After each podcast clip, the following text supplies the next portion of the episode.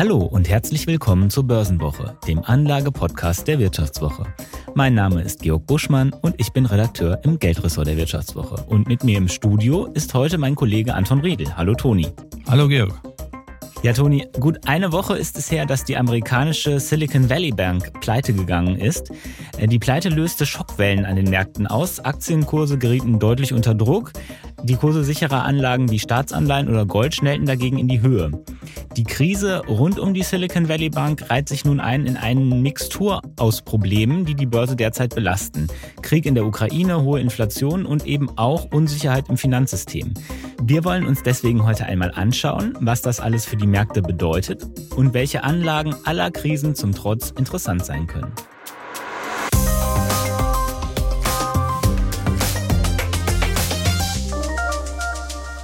Ja, Toni, du bist ja schon einige Jahrzehnte an der Börse aktiv und ähm, als vor anderthalb Wochen die Nachricht ähm, von Zusammenbruch der Silicon Valley Bank die Runde machte, ähm, woran hast du da gedacht? Woran hat dich das erinnert? Es hat mich natürlich schon an die Finanzkrise erinnert, damals mit Orange County und diesen ganzen Auseinandersetzungen. Und wenn Menschenreihen vor Banken stehen, dann habe ich als äh, Börsianer und als Anleger schon immer ein ungutes Gefühl. Und als weil, Historiker ja vielleicht auch. Und als Historiker, da hast du völlig recht.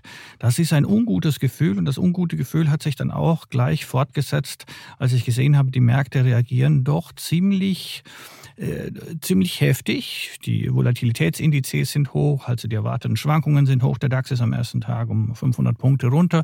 Es ging in den Schweizer Franken, es ging in die Bundesanleihen. Das sind alles klassische Indikatoren, die zeigen, oh, da ist etwas passiert. Da muss man aufpassen. Das sind orange Lampen, das sind nicht rote Lampen, noch, noch nicht, aber es sind orange Lampen und das heißt Alert. Jetzt ist es ja so, dass die äh, Silicon Valley Bank ähm, eine relativ große Bank ist. Ich glaube, die Nummer 16 in den USA, aber eben auch eher Silicon Valley Bank, wie der Name schon sagt, äh, regional verwurzelt. Ist jetzt keine, ähm, ja, keine amerikaweit operierende Bank und schon gar keine globale Bank, auch wenn sie kleine Niederlassungen haben in Europa. Wieso ist denn der Zusammenbruch dieser Bank überhaupt so ein großes Ereignis an den Märkten? Kannst du das vielleicht ein bisschen einordnen? Weil er zeigt, wie schwierig es ist, mit hohen Zinsen und mit steigenden Zinsen um, umzugehen.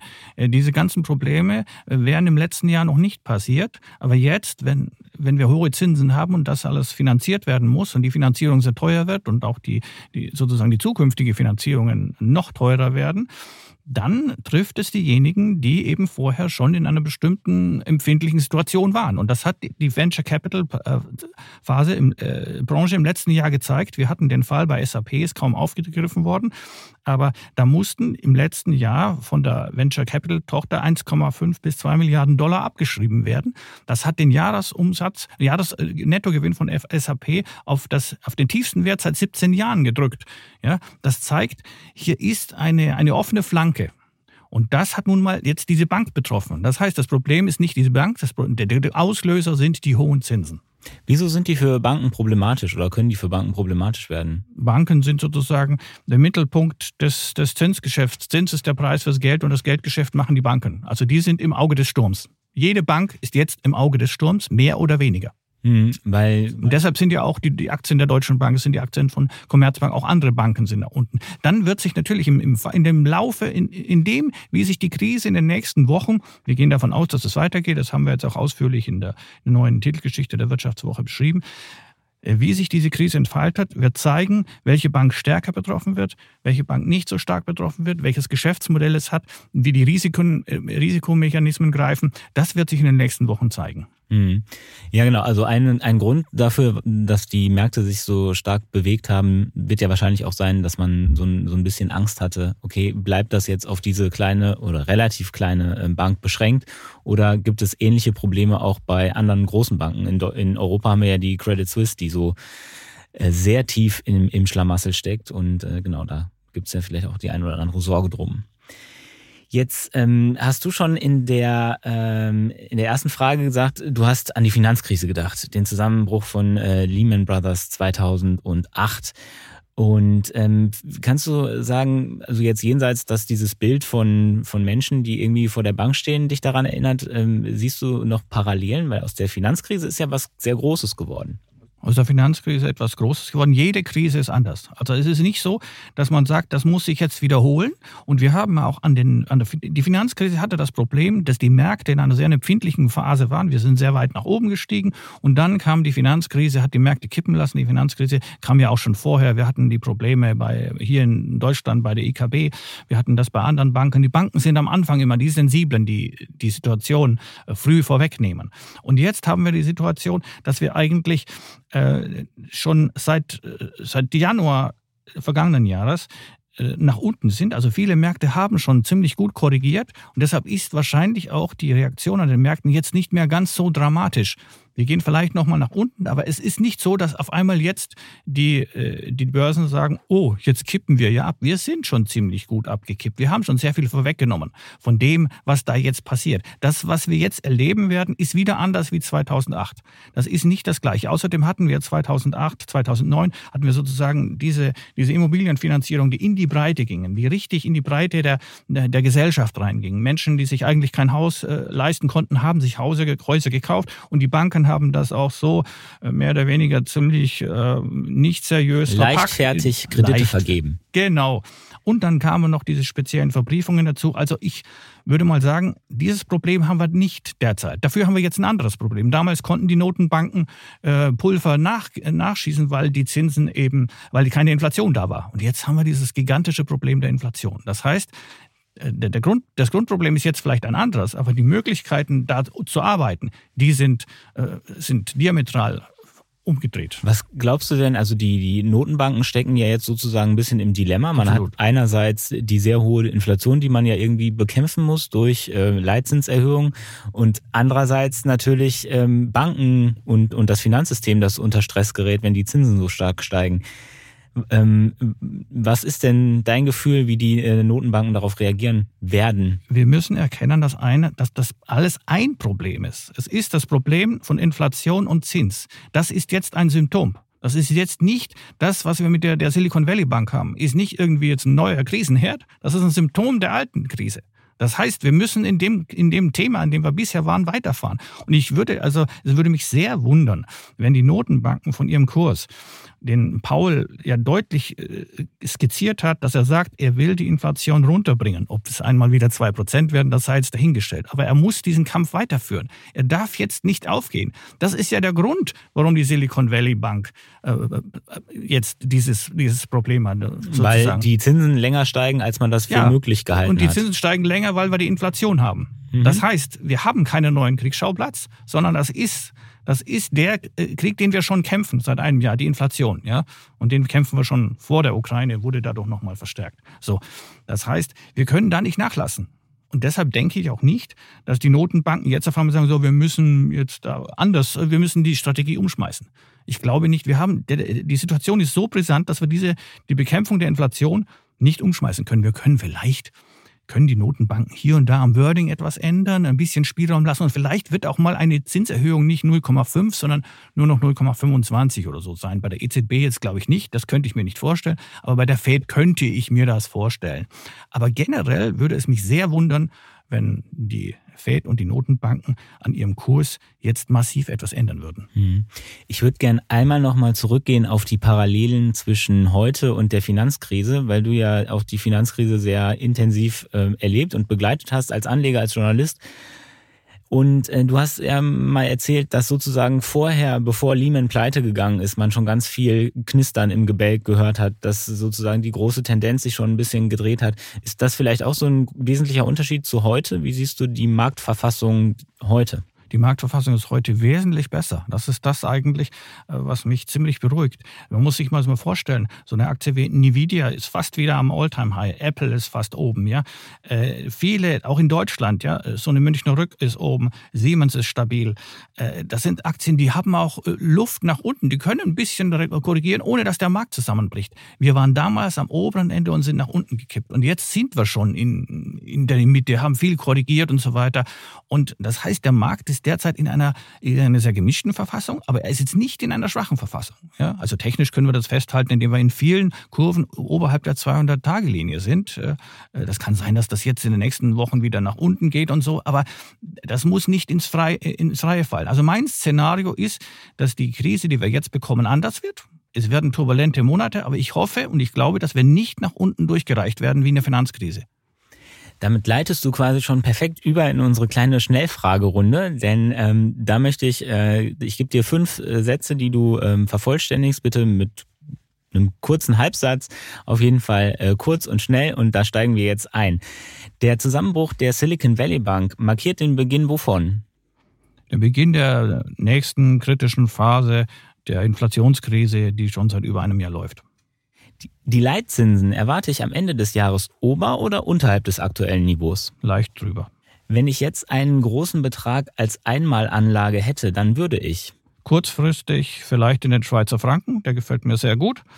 Und äh, ich würde auch sehr viel in Cash halten, weil ich glaube, dass die nächsten Wochen uns noch Gelegenheiten geben, äh, gute Assets günstiger zu bekommen. Als Lehman 2008 pleite gegangen ist, da habe ich ziemlich Angst gehabt.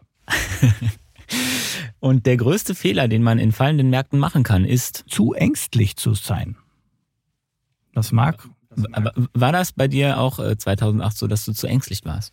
Ja, äh, ich war, äh, man hätte dann doch wieder, irgendwann ist der Markt so weit unten, dass man dem Samen sagen muss, jetzt muss man halt zugreifen. Messer zwischen die Zähne und kaufen. Okay, aber sagt einem natürlich keiner, wann das. So Nein, natürlich nicht, aber das gibt schon gewisse Anhaltspunkte.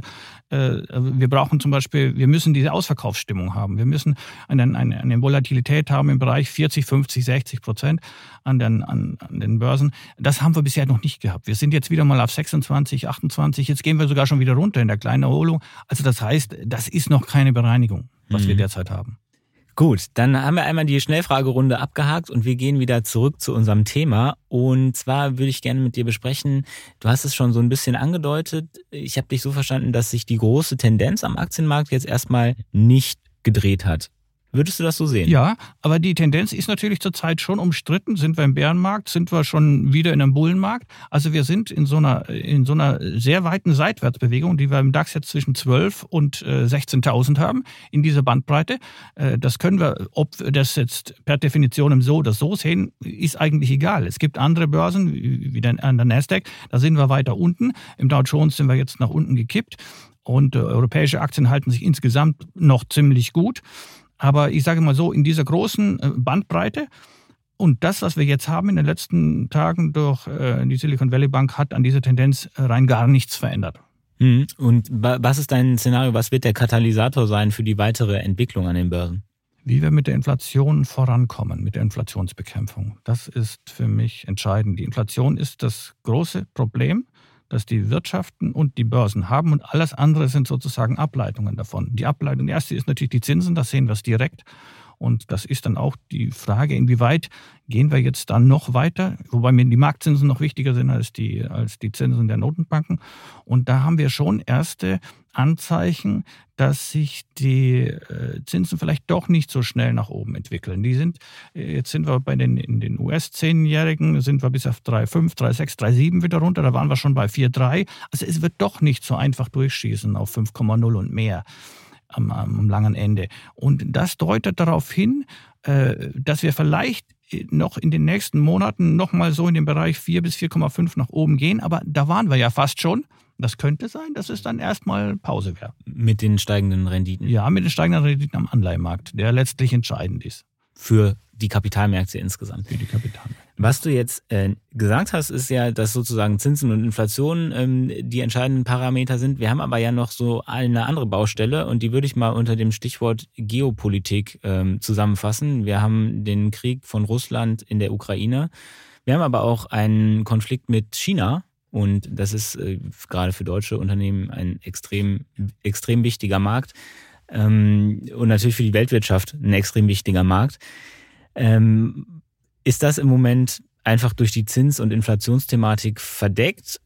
Und, und, und rückt so ein bisschen in den Hintergrund oder ist das weiter wichtig? Es ist weiter ganz entscheidend. Ich habe sogar in der letzten Runde gesagt, das wäre für mich das größte Risiko, äh, das geopolitische Risiko, also eine sehr starke Eskalation des Konflikts, äh, des, des Krieges dann bis hin äh, zu einem dann wirklichen Weltkrieg. Das wäre für mich das größte Risiko für die Märkte überhaupt. Und insofern ist das nur in der Wahrnehmung nach hinten gerückt. Das ist äh, die zweite große Herausforderung. Nur für die Märkte selbst ist Inflation und Zins das eigene Thema. Das wird sich zeigen. Und natürlich, und das andere ist sozusagen das, das globale Umfeld, auf, äh, in dem das alles stattfindet. Also das ist für mich, das ist nach wie vor ein großes Risiko. Daran wird sich wahrscheinlich, soweit ich das beurteilen kann, jetzt auch vorläufig nichts ändern. Hm. Jetzt möchten wir natürlich aus dem, was wir besprochen haben, auch ähm, was ableiten. Das möchte ich einmal an dieser Stelle unseren Disclaimer ähm, anbringen. Also ähm, was wir hier besprechen, ist Information und Unterhaltung, keine Anlageberatung. Und wenn ihr Entscheidungen am Kapitalmarkt trefft, dann tut ihr das auf eigenes Risiko und die Hosts dieses Podcasts übernehmen dafür keine Haftung. Das einmal vorweggeschickt. Aber ich möchte natürlich wissen, was kann ich denn überhaupt machen, in so einem Umfeld, wo ich diese zwei Riesenrisiken habe, nämlich einmal das äh, geopolitische Risiko Russland-China und einmal das Zinsrisiko, Inflationsrisiko. Ähm, welche Anlagen können da Du hast schon gesagt, der Schweizer Franken wäre für dich kurzfristig interessant. Ähm, vielleicht ein bisschen äh, kannst du uns noch da mitnehmen, was für dich ja, im Moment. Also für mich ist es erstmal grundsätzlich wichtig, im Augenblick mehr auf Sicherheit und Gelderhalt äh, zu schauen und weniger jetzt auf hohe, auf hohe Renditen. Die ergeben sich dann, wenn ich in etwas sicherem drin bin, wie zum Beispiel jetzt äh, dem Schweizer Franken. Wenn wir eine unsichere Phase in den nächsten Monaten haben, wovon ich ausgehe, dann gehen tendenziell sichere äh, Investments eher, eher nach oben. Dann gibt es auch eine gewisse Rendite. Was auch wichtig ist, natürlich natürlich ein, äh, es sind viele Dinge, die schon so nach unten gelaufen sind. Ich habe im letzten Podcast die Intel erwähnt. Das sind Aktien, die werden meiner Meinung nach einen Boden bilden. Die sind in einer guten Verfassung. Die Chips sind sowieso stark. Ja, wir haben die die äh, die AMD ist, ist erstaunlich stark. Applied Materials ist stark. Texas Instruments ist oben. Infineon ist im DAX sehr gut. Das zeigt alles. Die Chips sind typische Vorläufer der technischen Entwicklung. Das ist sozusagen der Rohstoff der nächsten äh, Technologiehorst, die kommen wird. Ja, und die bereiten sich jetzt schon vor. Das ist auch ein, ein positiv ein positives Signal für die ganze Weltwirtschaft, dass diese ganzen Trends, die wir haben, nämlich Digitalisierung, Umstellung auf E-Mobilität, das geht alles weiter. Ja, das wird jetzt nur etwas eingedämpft und das bedeutet, die Welt wird sich weiterdrehen. Ja, egal wie der Konflikt jetzt in der Ukraine ausgeht, äh, wie stark das uns noch äh, nach unten zieht, egal wie es auch in, in, in China ist. Ja, ich bin nebenbei früher mal Historiker gewesen und wenn ich mir jetzt vorstelle, da gab es schon Kontakte mit dem Römischen Reich und China. Das ist eine Sache, da diskutieren zurzeit Althistoriker drüber.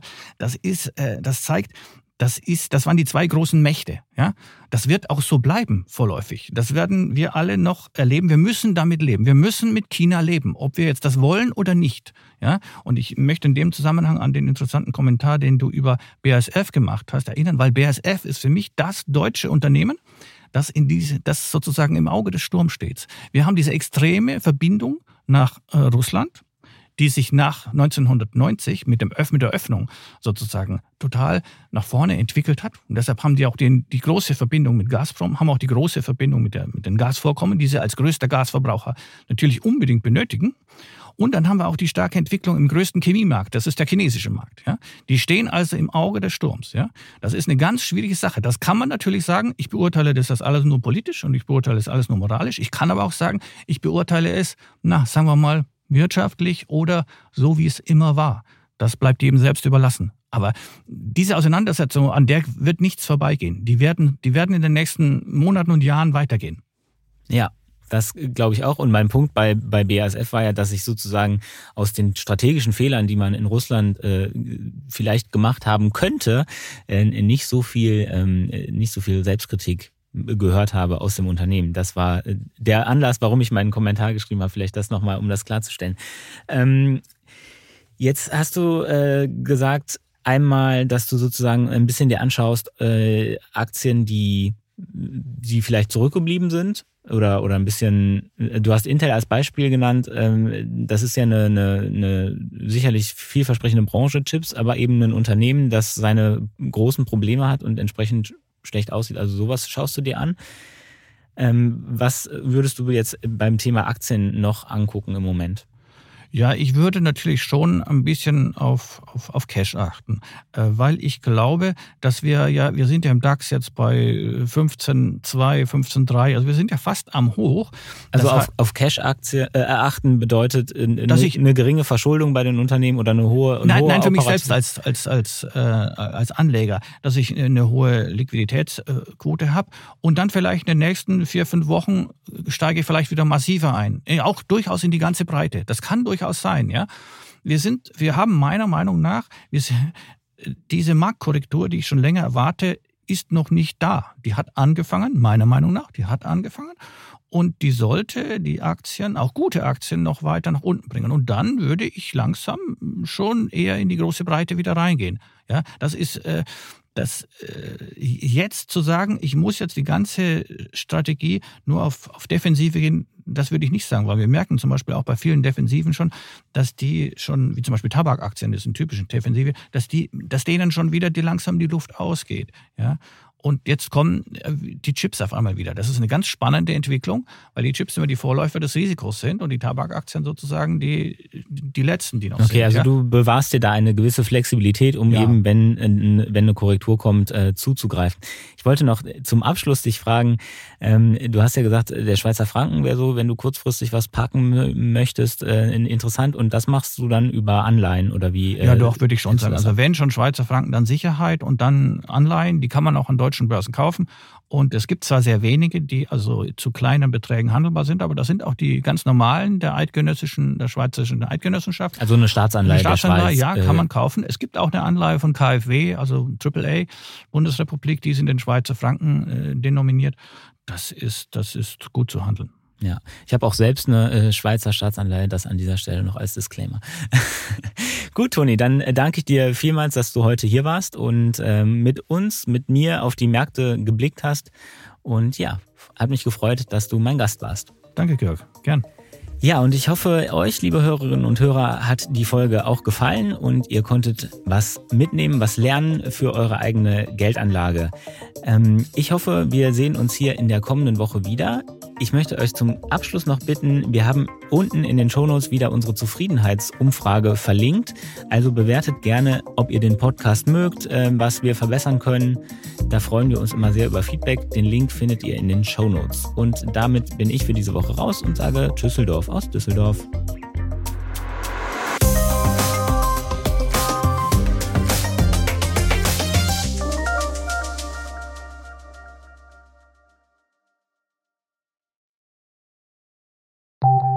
Nach einer kurzen Unterbrechung geht es gleich weiter. Bleiben Sie dran.